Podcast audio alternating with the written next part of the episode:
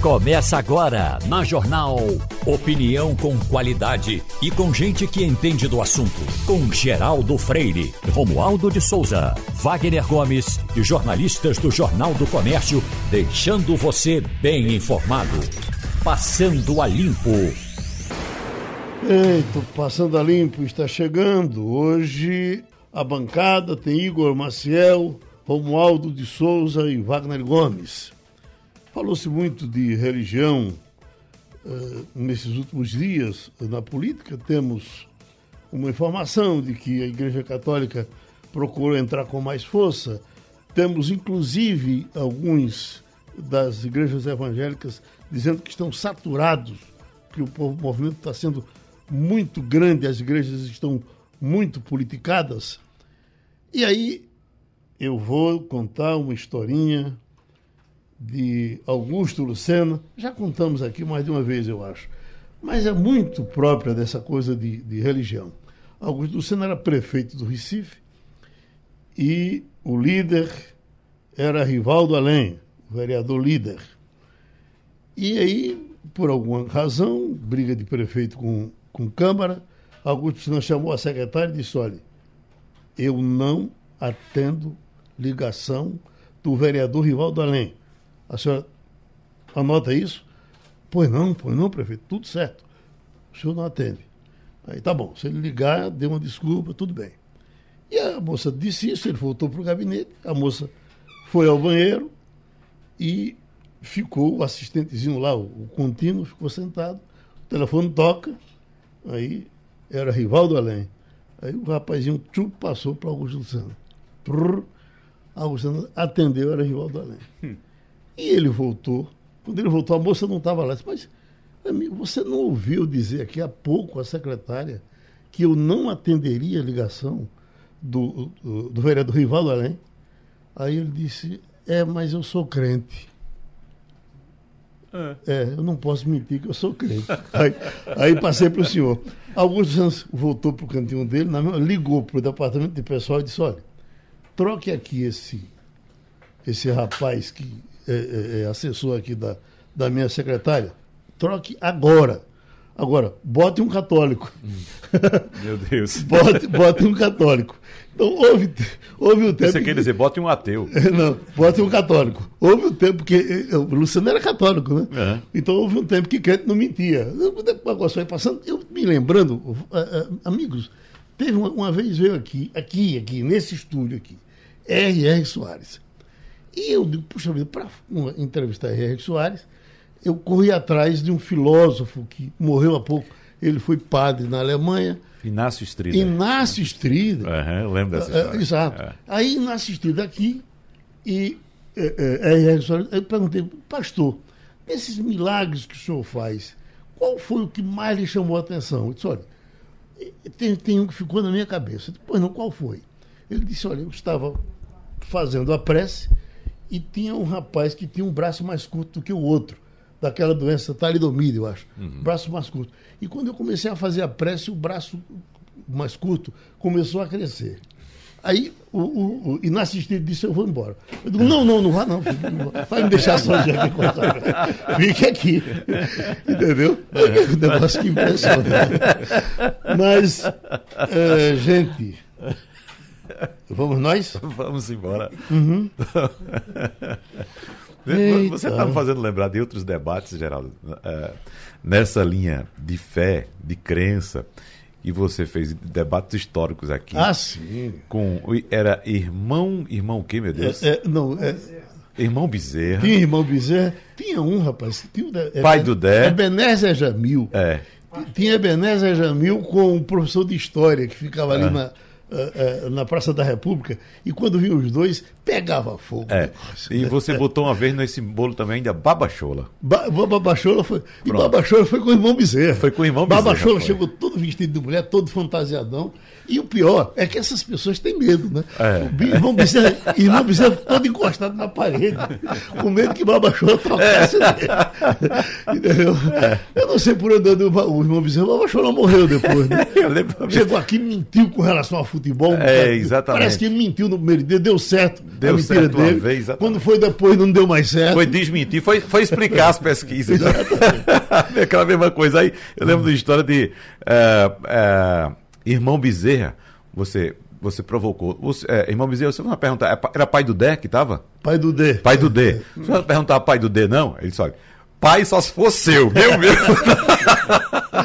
É, é, aquilo era de um jeito, mas que tinha, tinha, tinha, por exemplo, eu me lembro de Humberto Costa, que ele pedia, pelo amor de Deus, a fita. Uhum. Porque eh, quando ele não estava aqui, ele queria ouvir. Então, que tinha de gente que queria. Uhum. Por conta do, do, a hora de relaxar. É. Mas você, Romualdo, tá olhando para mim aí, diga.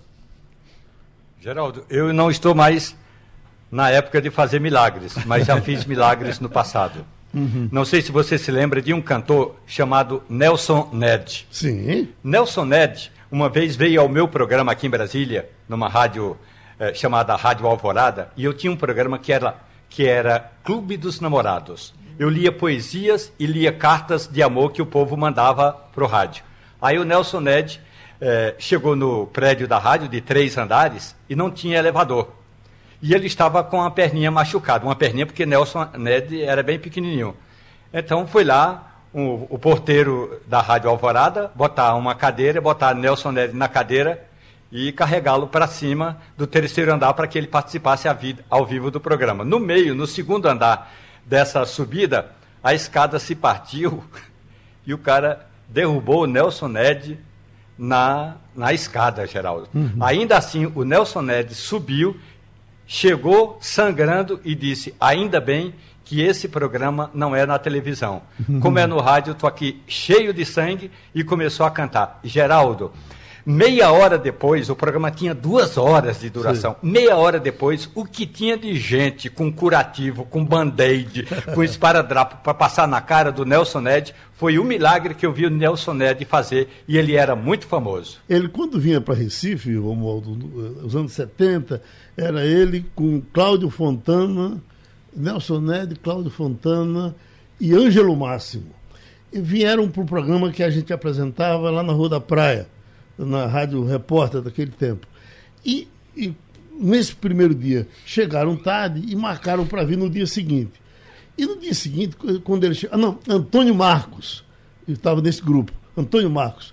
E quando eles eh, eh vieram no dia seguinte, mas olha, não dava para fazer o programa, que eram os, eles todos rindo, com exceção do Nelson Ned, mas ria sem parar. Antônio Marcos, uh, uh, Cláudio Fontana, pá, pá, pá eu, Deus, quando chegou o dia, o que é que está havendo? A gente não vai conseguir fazer o programa? Disse, não, rapaz, a gente está rindo aqui, você me desculpe, mas a gente está rindo, porque nós fomos para uma boate ontem à noite, e Nelson Ned Bebo, num certo momento, ele subiu nas, nas mesas e saiu chutando as garrafas nu tirou a roupa e saiu nu chutando as garrafas. Pá! Pá, é. pá, pá. Não dá para gente não morrer de rir com um negócio desse. Hum. E nós estamos com o doutor Marcos Alencar, advogado e consultor trabalhista. E o senhor, doutor Marcos, hoje na sua mídia social, vem tratando desse assunto que cada vez mais é tratado e, e, e, e é polêmico com relação ao assédio eleitoral os patrões que, por alguma razão, ou por, por terem um candidato, estão querendo que os empregados votem em seus candidatos. Isso é uma coisa muito extensa. Eu lhe pergunto quais as dificuldades que a gente pode ter para administrar esse tema. Pois é, bom dia, Geraldo, é, bom dia a todos e, e aos ouvintes. É, o tema é, técnico né, que está sendo chamado, que não deixa de ser um assédio, é coação eleitoral. Né? E o que é coação eleitoral? A gente aí tem que analisar dois, três institutos, a CLT, o Código Penal e o Código Eleitoral. Quando a gente vai para o Código Penal, ele está lá no artigo 146 dizendo o que é coação. A resumir, para que o ouvinte fique ciente, é quando você ameaça alguém para praticar ou deixar de fazer alguma coisa em seu favor de outra pessoa. A pessoa ela é obrigada a fazer aquilo e esse procedimento é ilegal. E o Código Eleitoral ele diz que é, tudo que for feito para influenciar, influenciar, tá? Essa palavra é bem importante. É o voto já caracteriza um crime eleitoral, né? Tá lá nos artigos 299 e 301 do Código Eleitoral. E a CLT trata da subordinação do empregado com o empregador. O empregador dá ordem no empregado, manda no empregado, mas obviamente que essa ordem tem, tem a ver com o contrato de trabalho. É o serviço, é o horário de chegar, o horário de sair, a, a função, as atividades, não tem nada a ver com a escolha eleitoral de cada um. Então, isso está sendo tão grave, é, Geraldo, nas empresas, que é, inadvertidamente estão achando que reunir os empregados no pátio e dar uma, uma orientação de como devem votar não estão cometendo algum crime. Né? É, tem uma nota conjunta, que eu até me referi, na, na, na, tá lá no YouTube o vídeo que eu me refiro, do Ministério Público do Trabalho do Rio Grande do Sul, juntamente com o presidente e a presidência do Tribunal Regional do Trabalho da Quarta Região, que também é Rio Grande do Sul, e explicando isso nessa nota conjunta e dizendo que isso será combatido severamente. Obviamente que, para terminar aqui esse comentário, né, essa primeira parte, a Constituição Federal também assegura a todos os brasileiros a total liberdade de votar. Então, o voto é secreto por conta disso. Você hum. pode não revelar para ninguém em quem está votando. Então, assim, não se pode fazer nenhuma coisa desse tipo que será enquadrado nessas situações que eu acabei aqui de frisar. Igor Marcel? Doutor Marcos, muito bom dia. Uh, o senhor falou uh, dessa coisa de reunir os empregados, os funcionários e orientar eles em relação ao voto. O que é que. Eu sou do interior e no interior a gente vê muita coisa, já, já vi acontecer aqui no Recife também, mas, por exemplo, você chega no distrito lá em, em Caruaru, no distrito industrial. Você tem as empresas lá, a, a, a indústria, as indústrias que ficam instaladas lá naquele local, milhares de funcionários. E aí tem candidatura para prefeito, por exemplo. E aí um candidato a prefeito, ele é muito amigo do dono de uma determinada indústria. Aí ele vai lá e diz: Ó, oh, você deixa eu ir aí falar para os seus funcionários e tudo. Tá bom, vem aqui, vai ser um prazer. E aí o, o candidato vai lá, o, o, o dono reúne os funcionários, todo mundo lá no pátio, e diz, ó, é, trouxe aqui o fulano de tal para que é candidato, que ele está querendo dar uma palavrinha para vocês. Ele fala, vai embora, o dono não fala nada. Mesmo assim, é crime? É interessante, você está me lembrando uhum. um negócio que eu, foi muito comum por todo lugar muito, que eu passei. É, muito comum, muito por isso comum, que eu estou perguntando. Evidentemente, em geral, o candidato tem alguma ligação com o dono da empresa. Exato, exatamente. Ele vai para lá, leva, faz a palestra. Lá em Caruaru, uhum. por exemplo, no Polo Texto, você tem é, aquelas. Você tem empresa de etiqueta, uhum. você tem empresa que faz. É, que, que, que, faz roupa mesmo, que faz tecido. São muitos funcionários. Sei. E aí tem gente, o, o cara às vezes ele é amigo, então às vezes ele tem algum parente que é Sim. o candidato e tudo, e aí vai e leva o candidato lá para falar. É como se ele fosse para lá fazer um, um, um discurso, fazer uhum. um, faz um discurso para os funcionários e vai embora. O assédio alcança isso aí? É assédio é coação nesse caso? Vamos, vamos lá. É, o direito, pessoal, vocês sabem disso, a gente já falou aqui várias vezes, não é uma ciência exata. Né? Nós estamos falando aqui de entendimentos. É, Veja, é importante frisar que qualquer pessoa jurídica, qualquer pessoa jurídica, ela tem liberdade também de dizer em quem ela apoia, em quem ela vota. Eu posso dizer que a minha empresa vota no candidato A ou no candidato B. Isso não tem nenhum problema. A empresa pode se declarar em quem ela está apoiando. É, essa situação que vocês citaram, que ela é bastante corriqueira, é, veja, é, isso é, pode ser entendido, sim, como uma coação, porque, como eu falei aqui, é uma influência que está se criando. Agora, como é que eu destravo isso? É se eu facultar a mesma possibilidade ao candidato adversário. É como acontece muito com a imprensa. Né? Eu estou fazendo aqui uma associação e estou dando uma opinião. É como a imprensa. Se a Rádio Jornal abre o microfone para eu, que sou candidato a alguma coisa, falar aqui por três, quatro minutos, então é, cabe a ela também abrir o microfone para que o meu concorrente também fale. A mesma coisa é o direito de resposta. Então, hoje em dia, com esse ambiente que a gente está aqui, é bem diferente. Redes sociais, é, tudo é muito impulsionado, tudo é muito divulgado. Não é mais aquela época de antigamente que quando você fazia aquilo ali era um ambiente restrito, às vezes era com outra conotação. Né? Agora, se a empresa vai fazer isso, tem que deixar muito claro, mas muito claro e muito evidente cada funcionário vota em quem quiser. Isso é a liberdade do voto. Isso tem que estar muito assegurado. Né? E se o candidato adverso quiser ir na empresa também, eu entendo que a empresa deve facultar a, a mesma é, possibilidade. Uhum. A empresa poderia impor, por exemplo, que uh, uh, o meu carro tivesse um adesivo do candidato que a empresa apoia? Olha, a empresa só pode é, mandar no, no carro dela. Uhum. Se ela uhum. quiser adesivar o carro dela, tudo bem. Mas é, no, no carro particular, não. Porque isso aí, de novo, é uma forma de constrangimento, é uma forma de indução, né? é uma forma, como eu disse aqui, muito claramente, é você está criando uma influência. Então, isso não é, o, não é o objetivo da empresa. Qual é o objetivo da razão social da empresa? O contrato social da empresa é o quê? Fabricar produtos têxteis. O que é que tem a ver com política? Então, hum. isso é uma questão muito que é acessória. Não pode haver esse direcionamento, oh, entendeu? Doutor Marcos, nesse caso, nesse caso, eu fiquei com outra dúvida agora. Quando, digamos que, o senhor disse que a, a personalidade jurídica, a pessoa jurídica, ela pode, sim, é, assumir um candidato. É, nesse caso, se o carro é da empresa, ela pode colocar um adesivo lá do candidato que a empresa está apoiando. Mas digamos que o, o, motorista dessa empresa que dirige esse carro, ele está ali ele diz, olha, eu não quero dirigir esse carro porque isso me constrange. Eu não quero ficar andando com um adesivo de um candidato que eu não apoio. É, ele pode fazer isso? Ele pode ser demitido por conta disso? O que é que pode acontecer? Veja, é, eu entendo que ele não tem esse direito. Primeiro, porque o carro é de propriedade da empresa. Né? É, do mesmo jeito que ele tem um direito no carro dele, a empresa tem um direito no carro dela. Segundo, que aquela expressão ali não é, não é dele, né? não, é, não é pessoal dele. Ele, ele vai estar dirigindo um veículo. O veículo é que vai estar, a aparência externa do veículo. Aquilo ali não vai estar vinculando o, o apoio dele. E outra coisa, nós estamos falando aqui é, em linha de exceção. Né? O melhor é que a empresa tenha um veículo de forma profissional, alinhado com os princípios dela. Mas eu estou indo para um caso extremo. Vamos falar aqui da Avan, que todo mundo sabe que o dono da Avan se declara, né? É, ele se veste até com as cores que o candidato Bolsonaro é, diz que são dele. Então, assim, é uma bandeira que ele levanta. Uhum. O que ele não pode impedir né, é que um, um, trabalhador, um empregado dele se manifeste favorável ao candidato adversário, ao candidato Lula.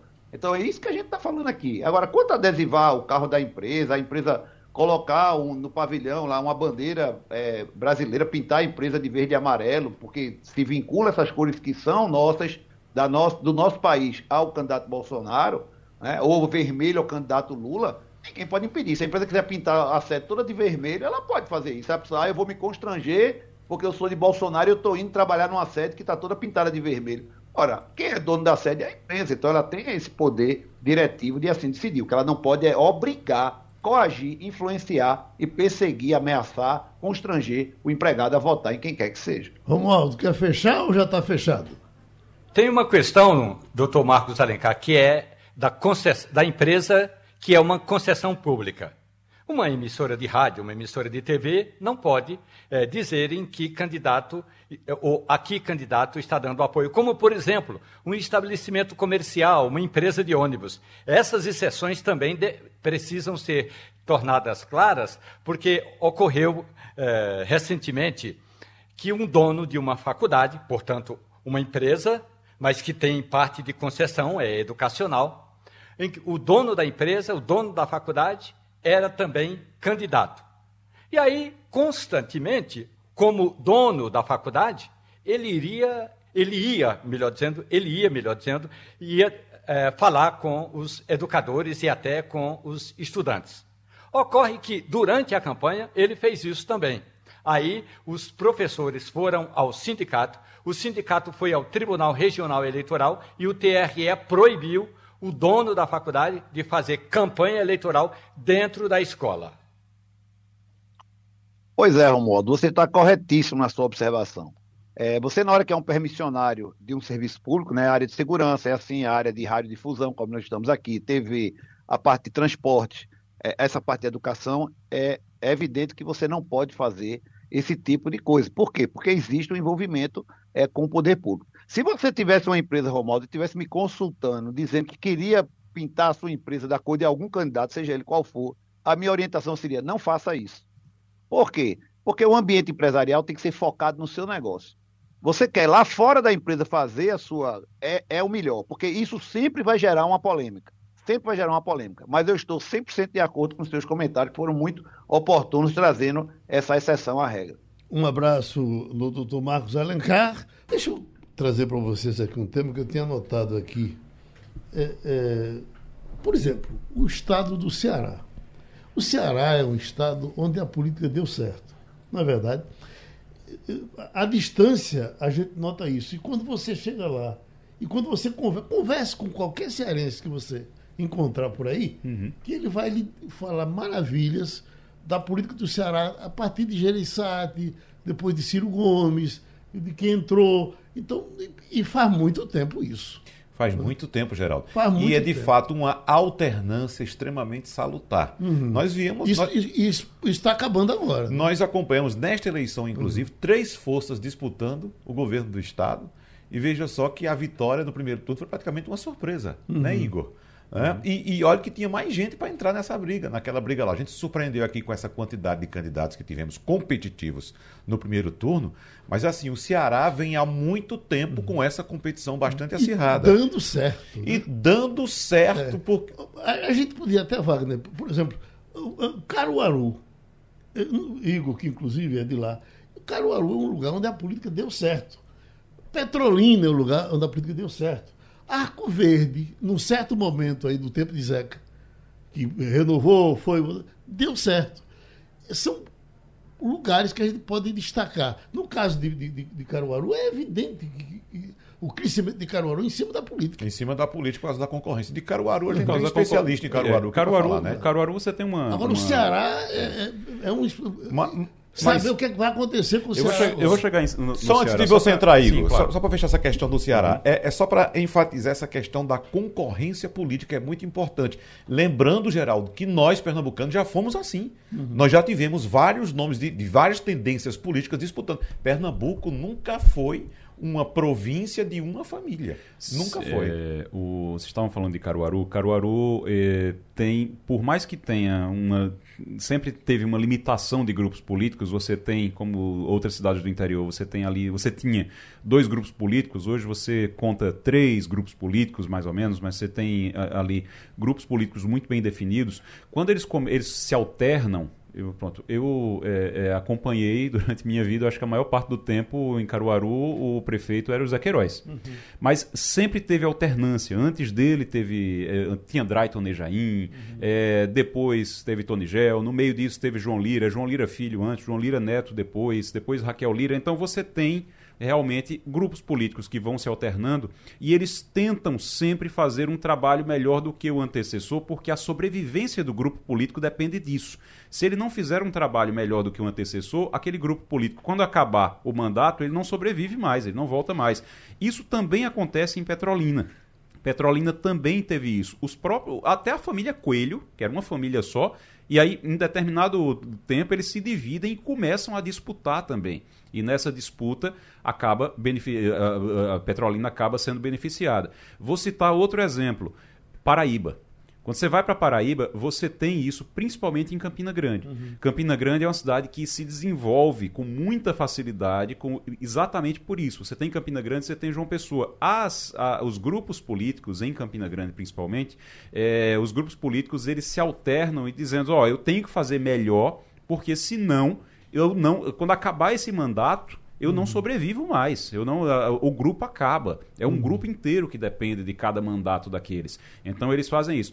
O que é que a gente tem no Ceará? Você está falando do Ceará. O Ceará uhum. é exatamente essa alternância que Tasso antes estava com Ciro, mas depois eles se dividem e aí começa mas, uma disputa. Você mesmo, entra depois mas do mesmo PT. Quando virou um, um, é... uma família, uhum. o, Ceará, o Ceará é Ciro Gomes há um bocado de tempo ele continuou dando certo. E aí tem outro aspecto que, o, que a gente tem que observar no Ceará. Há, existe uma cultura no Ceará de que trabalhar com a iniciativa privada, de você, você se aliar à iniciativa privada para o desenvolvimento do Estado é algo bom. Isso é uma cultura do cearense. Isso é algo que está no Ceará depois de governos como o de Tasso Gereissati, depois de governos de Ciro Gomes, de Ciro Gomes, tudo, porque eles têm esse pensamento. É um pensamento liberal de parceria com a iniciativa privada. O que é que a gente tem aqui em Pernambuco? Aí traz aqui para Pernambuco. Aqui em Pernambuco a gente não tem alternância de poder há pelo menos 16. 16 anos. 16 anos a gente não tem alternância de poder.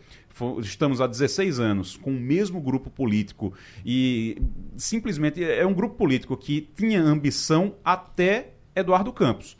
Depois, ambição de desenvolvimento, ambição de ser maior, ambição de fazer algo para que não acabasse aquele grupo ali. Depois que de Eduardo Político com Campos. sonhos, né? Com sonhos. Né? O político tem que ter sonho. Porque se o político não tiver sonho, ele não ajuda a desenvolver o, o- a- aquilo que ele está gerindo. E aí, ele, é, é, depois de Eduardo Campos, que Eduardo Campos morreu, ficou uma coisa só de sobrevivência. Não, vamos ficar aqui sobrevivendo, sobrevivendo, sobrevivendo, e a gente não precisa mais ter sonho. E aí, ninguém tem sonho de, de ser grande, ninguém tem sonho de ser presidente, de ser nada, então ficou por isso mesmo aqui. Parou. Essa, essa eu acho que é a principal diferença em relação ao Ceará. E, principal também, a nossa cultura aqui, porque nesses últimos anos, principalmente nesses últimos 16 anos, a cultura é de não, não precisamos de ninguém, a gente vai viver aqui só de, de verba pública e acabou. Não pode ser desse jeito. A alternância de poder acaba quando o político do momento, o líder do momento, possa- possando de, ou pousando de bonzinho, acaba atraindo a oposição e aniquila a oposição. Então, quando ele aniquila. Isso aconteceu aqui. Quando se aniquila a oposição, acaba a alternância de poder. Então, fica uma coisa só o tempo todo. É, Igor Verdade. trouxe, Igor trouxe uma, uma, uma frase que, para mim, é a frase-chave: fazer o melhor. Então, isso a gente viu no Ceará. Um grupo, muito bem é, apontado por você, Igor Maciel, que tem a mesma filosofia de investir na iniciativa privada, de buscar o desenvolvimento do Estado e mostrar que aquele grupo fez melhor do que o outro. E a disputa se faz em quem se trava, em quem, de fato, mostra alguma coisa para o eleitor. Que não interrompe a obra do outro, Não, e Exato. a obra do Estado. Geraldo, veja só, existe um planejamento de desenvolvimento econômico, certo? Existe. O problema que estamos passando agora é que estamos travando uma disputa meramente ideológica. Né? É Deus contra o Satanás, é o bem contra o mal, é o ladrão do bem contra Essa o ladrão história, do de, mal. essa história de continuar a obra do outro, eu vou citar uma obra só. Vou citar aqui em Pernambuco uma coisa só: BR-232. BR-232 foi feita ali por Jarbas com uma confusão do tamanho do mundo da oposição, que não era para fazer porque tudo estava errado, porque tudo estava errado. Eu lembro de gente da oposição que ficava com um, eu lembro da imagem de um, um certo membro da oposição que hoje está na frente é, é da frente popular Com a lâmpada acesa procurando. com a lâmpada acesa, procurando, olhando coisa e com um galho, um galho de, de, de árvore, fazendo assim no asfalto para dizer: olha, tá errado isso aqui, porque era necessidade de dizer que tudo ia dar errado. Depois que ficou pronta a obra, a obra foi um sucesso, ajudou no desenvolvimento do interior, ali do Agreste principalmente, ajudou muito, inclusive Caruaru, ajudou bastante, mas sempre é aquela coisa: ah, porque vendeu a CELP para poder fazer isso, ah, porque gastou o dinheiro do povo para poder fazer isso, ah, porque. Então existe essa picuinha, essa coisa de, de ficar brigando, ao invés de tentar melhorar. A gente vê como é que tá a BR-232 aí. Romualdo, Romualdo, na hora que estamos falando isso, está saindo a manchete. É, Dória deixa o PSDB. Nessa confusão agora, Wagner, quando o candidato a governador, é, é, é, aliás, o governador é do PSDB, e é interessante porque o Tarcísio está fazendo campanha na rua, largando o pau na, na história de São Paulo, na política de São Paulo, que é do PSDB esse tempo todo. aham. Entendeu? Exatamente. Então, vai ser outra desarrumação por lá. Vai ser outra desarrumação, Geraldo. E, e só para antes de Romualdo entrar, só lembrando o seguinte, reforçando aquele ponto. Estamos diante de um momento bastante delicado, porque não se discutem os reais problemas do país, inclusive nos estados. Estamos em discussões ideológicas. Oi, Romualdo. Geraldo, antes de falar de João Dória, eu gostaria de lembrar que estados em que o índice de, eh, de desenvolvimento humano, chamado IDH, são baixos, como por exemplo no Maranhão, é um dos piores do Brasil, tem cidades polo que são a- que estão entre as mais desenvolvidas no sistema de distribuição de renda, geração de emprego, qualidade de vida, que é Imperatriz. Por exemplo, Imperatriz é uma dessas ilhas em um estado tão eh, eh, quebrado como é o estado do Maranhão.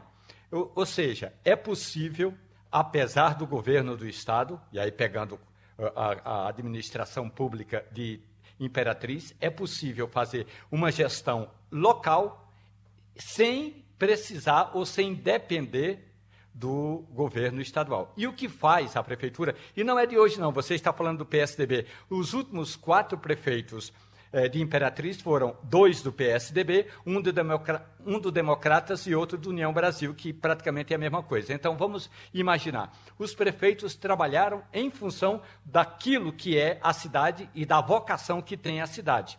E aí dane-se o resto do Estado, já que o Estado não pode ajudar. Com relação à saída de João Dória, Geraldo, já era esperada a saída de João Dória. Apenas a cúpula do partido pediu ao ex-governador que ele só fizesse isso depois da eleição, para não enfraquecer o já enfraquecido cenário em que o PSDB em Pernambuco e em outra região disputa o governo estadual. Justamente, Geraldo, para não dar esse sinal de que o último que sair apaga a luz. Apaga a luz. Ele não é o último, mas é um dos derradeiros. Hum, só uma homenagemzinha, por favor, vocês certamente vão concordar comigo, a Triunfo Triunfo, lá no sertão, é um município que dá certo há quanto tempo? A gente não sabe nem quem é o prefeito de Triunfo. Né? E, tá, e vem dando certo. É, é, é, é uma ilha quando você chega no sertão e você passa E o que levantou o triunfo foi o trabalho sério feito no turismo no uhum. município. Uhum. Né? É uma ilha também que dá certo no interior do estado através do turismo. Eu fiquei encantado agora, final de junho, começo de julho, eu fui para Triunfo, Geraldo e eu fiquei impressionado com a quantidade de veículos fazendo turismo em Triunfo, levando os turistas para visitar os, os, pontos históricos da cidade, os pontos, a, a, as atrações naturais. Igor, eu saí, eu saí do hotel onde eu estava, o carro foi me buscar às oito e meia da manhã, eu voltei oito e meia da noite. Desenvolvimento. Da noite, rodando, circulando pela cidade. Desenvolvimento é você é você dar início ao movimento da engrenagem. Isso é, é, é desenvolvimento. Não dá para você fazer tudo. Tem gente que diz, ah, mas não dá para fazer tudo num mandato de quatro anos. Não dá. Mas você tem que dar início à rotação da engrenagem. E o que é que acontece em Triunfo e acontece em muitos outros lugares, acontece no Ceará, acontece na Paraíba, que eu citei aqui, Campina Grande, João Pessoa. É, alguém lá atrás abriu mão, abriu mão simplesmente do que era fácil e fez um investimento para que essa engrenagem começasse a rodar.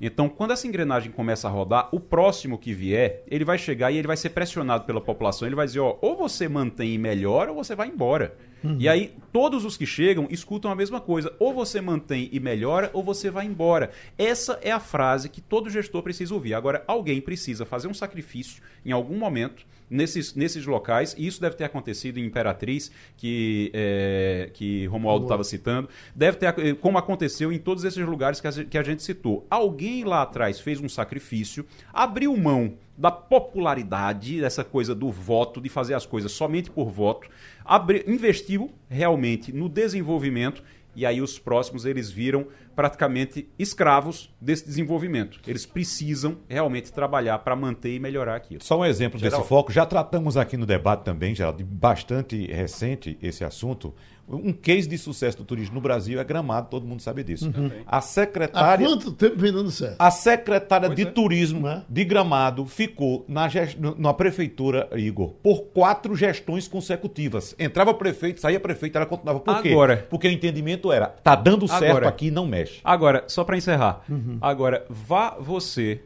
Wagner Gomes, ser eleito prefeito de Gramado e você não manter as coisas uhum. do jeito que funcionam, minimamente do jeito que pois funcionam é. hoje. Você nunca mais volta lá. Pois não, Romualdo? É, para terminar essa história aí de lugares que deram certo, ou de profissionais, ou de trabalhadores, ou de empresários, que também fizeram com que a coisa andasse. A gente sabe que o governo de Pernambuco trabalhou bastante para que houvesse essa linha de avião linha de avião é ótimo, mas essa ponte entre Recife e Serra Talhada. Então, é possível você sair do Recife e ir para Serra Talhada de avião. Tem que ter dinheiro, é claro, mas é a história da vida. É, pois bem, os empresários... Serra Talhada e Garanhuns também e Caruaru, vice... Agora. Exatamente, mas a história que eu quero contar é o seguinte, os empresários de Triunfo, sobretudo aqueles ligados à área do turismo, foram ao governo do estado e disseram, ó, oh, a gente quer uma melhoria na PE 365, aquela que liga Serra Talhada a Triunfo. Aí o prefeito Luciano Bonfim fez uma pressão, é, o, o governador foi lá e mandou arrumar a estrada. Os empresários se juntaram, inclusive essa área aí do turismo, Wagner, e eu vou contar uma história, que, aliás, eu vou antecipar uma história que em breve Triunfo vai ser assim como hoje, por exemplo, é a Chapada Diamantina na Bahia, que vem gente do mundo todo comprar café lá. Tem um produtor em Triunfo que está produzindo, o Geraldo, o café é de tamanha qualidade que se ele quisesse, ele já teria vendido no mínimo 50 sacas este ano para algumas cafeterias do Brasil. Eu mesmo quis comprar quatro sacas, só consegui comprar quatro quilos. Portanto, o café é de qualidade e daqui a pouco o Triunfo vai estar assim batendo todos os recordes. Portanto, é fundamental a gente dizer o seguinte: as políticas locais também dão muito resultado graças a esses empreendedores, a algumas ações do, do poder público e parcerias com o SEBRAE, por exemplo. Uhum. O Igor Marcel, Dilma está vindo aí. No próximo sábado, tire as crianças da rua, que Dilma vai passar fazendo uma, uma caminhada em Olinda. Que é isso. Uh, uh, Dilma Bota ajuda, as crianças. Dilma Bota... ajuda ou atrapalha? Deixa as crianças na rua, não tem problema não. Bem tratadas, uhum. elas acompanhando, não tem problema nenhum não. Veja, é o seguinte, a Dilma está vindo, uhum. Dilma está vindo. Tem muita gente que ficou, olha, mas isso é bom, isso é ruim. Ela vai provavelmente uhum. fazer ali a, a, um evento com Marília Reis. É, tem, uma, tem pesquisas mostrando que existe uma preferência, e isso faz parte aí da estratégia também de trazer Dilma, é, existe uma preferência por mulheres nessa eleição, existe uma tendência para do voto feminino para o voto feminino. Então, essa é, trazer Dilma para cá é também para tentar reforçar esse laço do voto feminino e o laço com o PT e com Lula. A Marília está precisando é, fortalecer esse laço melhorou agora em, em, pesquisa depois da vinda de Lula, mas é uma situação ainda muito apertada. Uhum. A pesquisa mostra isso porque ela não tirou tanto de Raquel, da adversária, ou quando ela cresce, ela tirou dos indecisos uhum. e do não sabe não, não sabe não respondeu e do branco e nulo. Então, ela tira desse, desse pote. E esse pote não é suficiente para ela ultrapassar Raquel Lira. Ela vai precisar tirar voto de Raquel Lira. Na votação, hein, nas intenções de voto de Raquel Lira, tem muito voto do PT. Tem muito voto de gente que vota em Lula e em Raquel é o voto Luquel, como estão uhum. chamando por aí. E aí, inclusive, tem alguns apoios, prefeitos, deputados, que vão e dizem, oh, eu voto Luquel, eu voto em Lula, voto em Raquel. E aí, o que Marília está tentando fazer é eh, fortalecer esse vínculo com o PT, fortalecer esse vínculo com Lula através de Dilma Rousseff. Afinal, Dilma Rousseff é do PT, não está sendo muito utilizada na campanha de Lula, às vezes eh, dizem até que escondem ela, mas aqui em Pernambuco eles vão receber ela e vão, vão ver no que é que dá essa visita. Lula já veio, teve um, um resultado bom, vamos ver se Dilma acrescenta alguma coisa ou atrapalha. Tem gente Wagner também preocupado que pode atrapalhar. A, pesquisa, por menos que se queira acreditar na pesquisa, ela é emoção sempre que sai. Então, estamos aguardando para hoje uma data folha? Datafolha sai hoje, hoje ou amanhã? que hoje à noite. Hoje à noite, né? É, é, hoje, hoje é quarta-feira? É, hoje, hoje é, é quarta. É, então sai, sai hoje Datafolha. Mas já estão saindo outras aqui, Geraldo. Já? Olha, já saiu agora Poder Data, agora há pouco. Lula 52, Bolsonaro 48.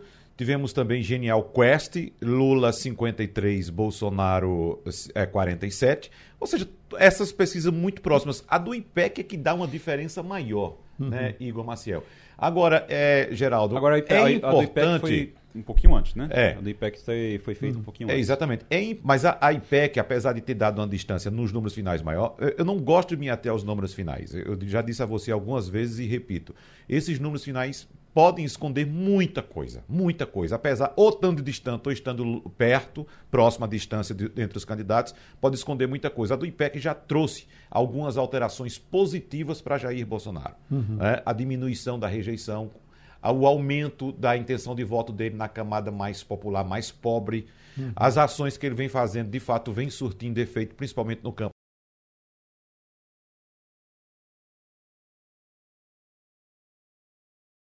aquelas questões que vão surgir após a eleição de segundo turno. A pesquisa errou, a pesquisa errou. Não, a pesquisa vem mostrando as tendências. Uhum. Então, eh, qualquer que seja o resultado do dia 30 de outubro, para mim, não será surpresa, porque as pesquisas vêm mostrando só, essas tendências. Só lembrar, rapidinho, antes de encerrar, amanhã tem debate, né, Wagner? Sim. Debate com as candidatas ao governo do Estado, Wagner Gomes que vai mediar Como é que vai ser amanhã? E Wagner? você estará com a gente também fazendo perguntas às Participando, candidatas participando. Você e Isabela de Barbosa. Caruaru. Isabela Isabela, Barbosa. Barbosa. de Caruaru estará participando. também. Cuidado para não desmaiar. viu? Amanhã às 10 horas. Eu- eu- como eu- amanhã começa às 10. Das 10 10, ao- e depois do debate, ainda tem um comentário sobre a- o desempenho das candidatas que você vai comandar junto com a, profe- com a professora Priscila Lapa. E é terminou o? Passando a Limpo. A Rádio Jornal apresentou opinião com qualidade e com gente que entende do assunto. Passando a limpo.